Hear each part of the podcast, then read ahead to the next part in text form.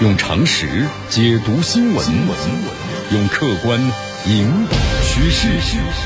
今日话题，朋友们，你们好，这里是今日话题啊，我是江南。你看这个乌克兰的战火呀，我们说依然在持续。那西方对俄罗斯的制裁呢，再次的加码。但是不管你西方怎么做啊，不断在拱火还是在这个递刀，尽管如此的话呢，俄罗斯。五月九号的胜利日的阅兵啊，我们还是如期而至。咱们介绍一下这个当时的情况：一点一万名的官兵，包括军校的学员，一百三十一件的地面武器装备，啊，都悉数亮相在红场了。比如说 T 幺四阿玛塔的主战坦克，还有 T 九零 M 突破主战坦克，S 四零零防空导弹系统，还有旋风剑这个多管火箭炮系统，道尔的 M 二和山毛榉的 M 三防空导弹系统，还有天王星的九战斗机器人。你看，因为现在是处于一个非常时期啊，那么这场阅兵式呢，俄罗斯总统普京的演讲，那是备受全球瞩目。当着全世界的媒体，普京对俄罗斯的民众啊表示了祝贺。他提到了伟大的卫国战争的英雄，也再次的阐释了俄罗斯在乌克兰开辟呢特别军事行动的原因。你看这次啊，在他的讲话当中，美国和北约被直接点名，普京指出，他们才是这场冲突的始作俑者。你看，普京原话是这么说的啊，他说：“我们亲眼目睹了在乌克兰正在大规模的建设军事设施，还有基础，数百名外国顾问呢都参与进来了。北约国家呢定期提供最先进的武器，这危险是与日俱增。俄罗斯呢对侵略予以了先发制人的反攻，那么这是一个被迫的、及时的、唯一正确的决定，一个拥有呢主权的强大独立的国家做出的决定。”你看，在之后阅兵式上啊，乌拉之声响彻了红场。乌克兰总统泽连斯基呢，通过这个推特啊，发布了视频啊，隔空喊话，说我们乌克兰能够打赢的。其实怎么来看待我们说这一系列的操作呀？演员出身的泽连斯基是为了抢风头吗？还是为了所谓的舆论战呢？你看，普京在讲话中嘛，没有透露就他的下一步是怎么做的啊？俄罗斯通过这场阅兵式啊，向西方和世界那传递出了什么信息呢？包括像普京啊，他所说的“我们先发制人反侵略”，那么到底该怎么理解呢？那么接下来江南就为大家呢啊解析一下。你看，从五月九号开始啊，俄罗斯和乌克兰的这个冲突呢，我们说已经进入了快快八十天了，七十多天了。但俄罗斯的红场阅兵呢，一如既往啊，这个战争的焦灼呢，好像没有改变俄罗斯的这个计划。所以说，西方媒体呢对这次阅兵啊评价很低调。那么就是普京在这个时候依旧举行阅兵，那么到底要传递向西方、向世界什么样的一个信息要传递出来？胜利日的阅兵呢是俄罗斯的一个常态性的活动。其实这次阅兵啊，它算不上是很低的，它只是没有达到呢，就是西方啊之前的话在舆论中渲染的一种效果。你看，在九号的阅兵之前，很多西方媒体啊都传播说，普京呢会在这个活动中啊宣布呢全国总动员，因为我们说现在整个俄罗斯的。全国常备兵力就四十来万左右，那么在这个乌克兰地区已经是投入了二十万了，啊，所以说就是关于这个兵力的捉襟见肘呢，也是一个问题。因为呢，普京说了，这是一次特别军事行动，它不是战争。那么战争的话，就要发布全国的总动员令。那么对于俄罗斯的人口来说，你动员上百万的都没有问题。啊，但是我们说了，啊，在这次的活动当中，你看阅兵式上，普京呢并没有说这样的话。没有全国总动员，也没有表态使用核武器，啊，这些都没有出现，所以说相关的这个舆论就判断呢，那特别是西方媒体带有非常主观的意识，啊，一些西方的记者，包括政治人物，你看他们是在乌克兰这个战争的背景下呢，想象出来的背景，然后呢，想在这个舆论当中，包括政治上啊，来诋毁这个俄罗斯，啊，其实结果咱们也看到了，俄罗斯在胜利当天呢，很从容、很镇定、很冷静的展现了自己的实力。包括呢，对当前就面对挑战的自信，整个的阅兵仪式啊，大家可以看一下这个新闻上的这些视频，相当的庄重，仪式感呢非常强，非常能够唤醒啊和巩固俄罗斯人强烈的爱国精神和大国意识。你看，不管是普京的发言，还是整个的阅兵仪式中的俄罗斯展示出来的高精尖端的一些政治性的武器啊，都向世界传递一个信息啊，我俄罗斯就是一个大国，是需要得到其他国家的认可和尊重的强国。那么，如果你对俄罗斯独立和主权和实力地位想要漠视的话，那会有严重的后果。好，另外的话呢，俄罗斯民族呀，我们说确实有这个独特之处。你看，咱们经常会说俄罗斯是一个战斗民族嘛，那的确也是如此。你看，在这个历史上，我们说俄罗斯在和西方人交往过程中，使用一种被围堵的情节。那么，这样就一种俄罗斯在处理对西方关系中那种强烈的危机意识。那你要为了生存，就必须更强大，打破这个外部的安全围堵。那么，这个愿望呢和行为就会更强烈。而且现在啊，就最近这两百年的时间，俄罗斯的生存危险呢，主要是来自于西方。你看，在历史上，十九世纪这拿破仑领导下的法国。我们说，俄国当时也是在那次打败拿破仑之后的话，成为这个世界强国。那么二十世纪呢？第二次世界大战四十年代，希特勒领导下的德国。那我们说，苏联是在打败了德国之后呢，也是成为世界强国。冷战时期啊，和二十一世纪以来的美国，对吧？我们东西方两大两大极的对抗，冷战啊，都是这样的。那么这就是俄罗斯人历史的记忆，包括呢外观、外交观念的一个固有的部分。你看，这个俄罗斯人呢，在和西方的长期交往中呢，他就形成了一个自身非常独特的安全观念，包括心理的情节。啊，他就在处理和西方关系时啊，始终有一种呢非常强烈的，就要求是平等，还有获得认可和尊重的那么大国的愿望。你看，媒体报道，有些参加在俄罗斯呢，就是对乌克兰特别军行动的军事行动的人员，也参加了红场阅兵式。俄罗斯的空天军部分的这个战机啊，阅兵式结束之后呢，后来就直接奔赴呢俄乌前线。不过呢，我们说在这个当天，就是红场阅兵式啊，空中检，因为天气的缘故，那最有部分的最终取消了，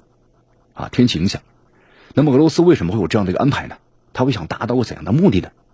那普京也想向这个俄罗斯民众，包括军队，要传递一些什么信息呢？其实这次阅兵啊，有个特殊的背景。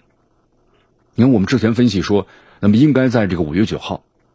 啊，胜利日阅兵的时候，那么俄乌冲突应该是和平的就结束了，达成和平的愿意了。但是呢，没有结束，啊，在这种背景下阅兵，我们就说了，它有助于激发俄罗斯国内民众的爱国主义精神和团结意识。你看，普京之前的支持率呢是在百分之啊呃五六十，那么通过就这次在俄乌冲突发生之后，那么在国内支持达到百分之八十几，就是在国内的民众啊都是支持。这个普京的大部分，所以说他们这种爱国主义和团结意识呢更加强烈了，那么更加认同普京的在俄乌冲突中所确定下来的目标。你看，普京在演讲中指出，就是俄军军事行动啊，它的基本的理由包括呢这个新纳粹泛滥等等。俄罗斯对这个乌克兰的行动啊是被迫的、及时的、唯一正确的决定。那么俄方认为呢，我是站在正义一方，坚定的能够获得胜利。那么，另外就是普京也表达了，这场军事冲突呀，虽然表面上是俄罗斯和乌克兰之间展开，但是美国和北约呢，已经是非常密集的卷入其中啊。美国和北约恰恰是导致呢俄乌冲突难以呢化解的根源。你看，谈判了五次了，那对于这个乌克兰来说的话呢，经常是朝令夕改，那么使这个和平的这愿望一直达达不成。所以说，俄罗斯胜利日阅兵啊，就向这个美国和北约表明，如果不尊重俄罗斯的合理正当的要求，那么俄罗斯和美国、北约之间的关系还要进一步的恶化。那么至于恶化到什么程度，那让西方国家自己去想象吧。你看，在这个阅兵式之前呢，西方媒体呢反复强调，就是俄罗斯和美国、北约之间核冲突有没有这种可能性？啊，虽然在这当天呢，你看普京的演讲没有谈到关于这个核战争，或者说要打这个核战争的意图。但是军备亮相呢，还是展示出了俄罗斯非常有力的核武器。你看，包括还有一段新闻视频嘛，说这个保镖都拿着这个一个手提箱，说这就是这个 专门是发射核武器的这个密码箱。那么这是在提醒西方啊，尤其是这个美国对乌克兰的支持，如果不收敛的话，啊，最终的结局呢，可能就是得不偿失。你看这次阅兵呢，除了俄罗斯的武器装备之外呢，最受关注的就是普京的演讲。普京这次演讲中啊。没有出现的西方媒体之前猜测的啊，什么正式宣战呐、人民动员呐、发出末日警告等等啊，没有这些，而是重点介绍了就俄罗斯在乌克兰开展特别军事行动的原因。原因是什么？而且普京谈到了一点，就是俄罗斯呢是先发制人，击退了侵略。普京呢对俄乌战争的原因，那么这个方面到底该怎么来进行这个解读呢？你看，呃，普京所说的先发制人反侵略啊，咱们来分析一下啊。从某种程度上说呢，这是在向美国看齐。你看，在这个美国历史上啊，针对某些国家进先发制人的行动太多了。冷战之后，在阿富汗、伊拉克、利比亚等等都是这样的。俄罗斯这次的话呢，是先发制人的方式呢，将存在于呢就是他国境内的那么重大威胁呢提早消除的做法，跟美国之前的做法呢相似。普京之前在联合国啊就会见了这个联合国秘书长的古特雷斯时，就说了这么一段话，他说：“宣布呢承认顿涅茨克和卢甘斯克和美国承认的科索沃没有区别。难道当年这美国在科索沃问题上的作为就是正当的？那俄罗斯在顿涅茨克和卢甘斯克问题上就是错的吗？我们说这里的先发制人反侵略啊，可以说是俄罗斯大国地位的一个独特展示。你美国和北约能做的事那俄罗斯同样也能做。”这种说法就表明，俄罗斯呢已经是很透彻认识到了，这俄乌冲突的根源呢是美国、北约和俄罗斯之间难以化解的深刻矛盾。那么怎么来处理呢？可能现在呈现出的更多就是军事化解决的倾向。还有就是先发制人反侵略啊，在俄罗斯历史上呢的确不是一个罕见的事你看拿破仑战争结束之后呢，像欧洲的君主制国家建立起了神圣同盟，那么当时的沙皇亚历山大一世。和欧洲啊，就很多君主制的国家呀，相互协调，那么对欧洲其他国家出现的一些削弱或者是推翻的君主制的民族主义力量进行镇压。当时俄罗斯在欧洲的这些作为啊，被称为叫先发制人之举。你看，俄罗斯在十九世纪的欧洲是这样，那么二十世纪呢，冷战时期，一九五六年啊，匈牙利十月事件，到一九六八年苏联的入侵捷克斯洛伐克事件啊，都是这样的。当然，我们说这里面呢，还有一个非常复杂的民族问题。啊，也就是俄罗斯呢对外的，我们说一个常态性的一个特征。你看这次俄罗斯呀采取军事行动的主要原因之一呢，就是认定乌克兰对乌克兰东部地区的俄罗斯族裔的人口啊在不断的清洗，就是种族灭绝。那俄罗斯呢要保护俄罗斯族裔的人口的生存，包括语言、包括文化传统，啊，这都是理由。那么对乌克兰呢采取了特别军事行动，我们说这是符合呢俄罗斯几百年以来民族问题扩张疆土的对外行为的模式。那么还有就是，普京在讲话中啊，虽然没有透露他的下一步打算，但是呢，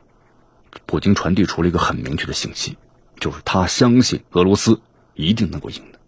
你看，我们说如果纯粹是俄乌之间冲突的话，那肯定就是赢家是俄罗斯，这个没有什么可说的啊。但是现在事态呢，我们说不是俄罗斯和乌克兰之间的冲突，是代理人啊，是俄罗斯和北约、美国之间的冲突。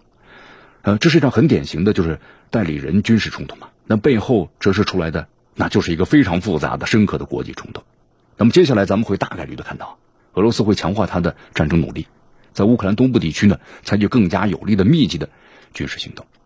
呃，还有就是，虽然这个普京呢不断的强调，就是俄罗斯军事行动的正当性，但是他对谈判呢始终保持开放态度，就是不排除啊，最终还是以谈判的方式寻找一个各方呢都能够接受的这么一个结果。那这呢就意味着，接下来在密集军事行动的过程中啊，俄罗斯一方呢不会放弃外交努力的。你看，在这次阅兵式上啊，普京谈到了就是苏联与盟国战胜纳粹的共同成就。我们说，这其实就向世界表明，俄罗斯拥有呢被世界其他国家应该是予以尊重和承认的大国地位。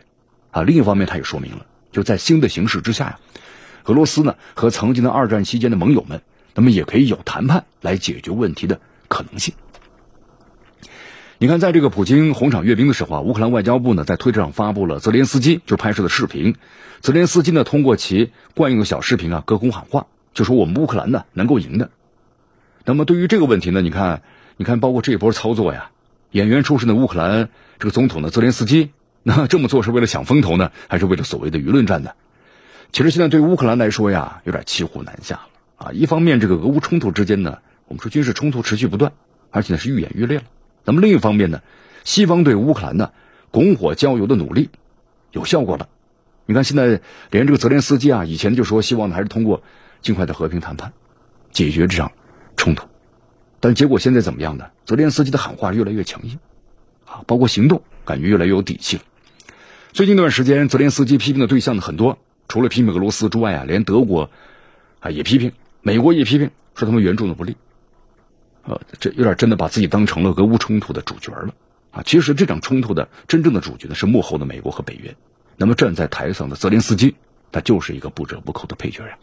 那么现在这个配角呢出现了身份的一个混乱啊，认为自己是主角，这就导致了乌方呢在俄美，包括呢还有就是俄罗斯和北约围绕乌克兰的冲突中啊，他很难找到自己的一个适当的位置。那么这也是乌克兰呢现在所面临的比较大的一个问题。泽连斯基在视频中说自己能赢，实际上呢，这是美国和北约啊立场的一个表达，因为他自己也很清楚啊，如果你完全靠乌克兰，你能打赢吗？不可能，从人力、物力、财力各个方面，你都不是这个俄罗斯对手。有着美国和北约国家对他的这个大力支持，那么他就相信我一定能够能赢的，啊，这也表明了乌克兰根本呢掌握不了俄乌冲突的节奏。我们说在前几轮谈判之中啊，我们说这个和平的希望，当时就基本上能看到了。但是你看，这个英国首相的约翰逊当时就发言了嘛，就是你乌克兰这个战争不是说你们想停就停的呀，你呢不是棋手，你就是个棋子啊。胜利日阅兵，我们说是俄罗斯增强国内的凝聚力，向世界展示啊俄罗斯力量和声望的一个重要场合。在这一个盛大的节日呢，泽连斯基的短视频被西方媒体舆论呢也在助力，不断的扩散。就希望能够呢，在客观上抵消一下俄罗斯胜利日这个红场阅兵的效果。其实我们说，在这个舆论战的过程中啊，俄乌都是在以自己呢能够寻找的管道或者途径啊，向世界呢最大限度的表明我是合理正当的啊，以此来争夺一下俄乌冲突啊，我们说国际舆论的主导权。你看，在这个五月八号的时候呢，七国峰会领导人和泽连斯基啊举行了电话会议，就宣布呢新一轮对俄罗斯制裁了啊，逐步减少对俄罗斯的经济能源的依赖。在当天呢，加拿大这个总理啊特鲁多也到访乌克兰，和泽连斯基啊会晤了。美国第一夫人呢，这个吉尔拜登啊也秘密的到访乌克兰西部城市，就是乌日霍罗德，和这个乌克兰总统的这个泽连斯基的夫人呢叶莲娜，这个泽连斯基啊卡亚呢会面了。你看这个西方多国呀，在俄罗斯胜利日阅兵的前一天，如此高调对乌克兰的啊这个表达一个支持，那么用意如何呢？其实我们说，在这个国际层面呢，这些操作呢，都是在向外展示，就是美国和西方国家，我们是坚定的在支持乌克兰，就想达成一个呢，推动其他国家，你们要站队，啊，站到我美国和西方这边来，然后一起来这个对抗这个俄罗斯。那么还有就是向泽连斯基表达呀，他会得到美国呢和西方持久稳定、可以信赖支持的这么一个立场，而且这种支持呢，我们说是多方面的，你看有经济层面的嘛。对俄罗斯制裁，对俄罗斯呢削弱打击，那么军事层面呢对乌克兰持续援助，还有就是外交层面对乌克兰的鼓舞等等。另外就是要这样做呢，让泽连斯基呢保持这场呢对俄冲突的一个必胜的信心。那让泽连斯基呢就是说对乌克兰和俄罗斯之间的冲突尽可能坚持的更久一些，因为这个美国和西方的目的很明确啊，就是在消耗之中来拖垮这俄罗斯。有点呢要注意，美国西方支持的可是现任的乌克兰的总统泽连斯基，因为现在乌克兰国内呢太乱了啊，因为这个西方呢通过这样的做法呀，就像混乱的乌克兰，想表达一个基本立场，就我们支持是泽连斯基，你乌克兰国内不要对泽连斯基进行的挑战的政治人物的出现，出现我们叫打击。啊，我们说这是美国西方啊处理对乌关系呢比较狡猾的地方，你说他们支持乌克兰的话呢，有点太牵强了，因为这场战争呢持续越久。对乌克兰来说，损失越大。准确来讲啊，他们支持的就是泽连斯基本人，就让他拖着，啊，耗死这个俄罗斯。但是客观情况是什么呢？如果乌克兰和俄罗斯相互呢消耗太久，那乌克兰自身呢本身就最后就是个烂摊子。好，你看，包括有网友认为啊，一直以来呢，俄罗斯和乌克兰谈判呢没有任何的结果。那么战争持续的原因啊，是一些西方国家呢不想停止战争，尤其是美国想用呢乌克兰来这个拖垮俄罗斯。那么咱们再来做一个分析吧。其实对于这个美国和北约而言呢，乌克兰咱就不用多说了，就是这棋子永远不会是棋手的啊。俄乌冲突持续的时间呢，那么取决于俄罗斯和北约，还有俄罗斯和美国之间的矛盾处理的时间长短。你看战争一爆发的初期啊，西方认为乌克兰很快就会被占领。那么从这几个月的状态来看呢，美国和北约对这个整个的结果要重新的进行评估。从俄罗斯呢可能会击败乌克兰，乌克兰政府呢会流亡。那么假设呢，转变是成为了力挺俄罗斯，要击败俄罗斯，啊啊，力挺这个乌克兰击败俄罗斯，让俄罗斯呢蒙上军事失败的羞辱。那么如果将这个乌克兰击败俄罗斯作为军事目标的最终结果的话，美国呢跟这个北约那就在玩火呀。你看江南在之前节目当中做出了分析，那再往后如果真是没有把这个俄罗斯拖垮，那你对这个欧洲来说那就灭顶之灾呀。这能源问题怎么解决？目前来看呢我们说牌是在美国和北约手里啊是支持乌克兰最终在战场上击败俄罗斯还是让乌克兰在战场上呢寻求外交解决。那么现在他们的选择的是什么呢？选择是要击败俄罗斯。那么这就非常的危险。用常识解读新闻用客观引导趋势。今日话题。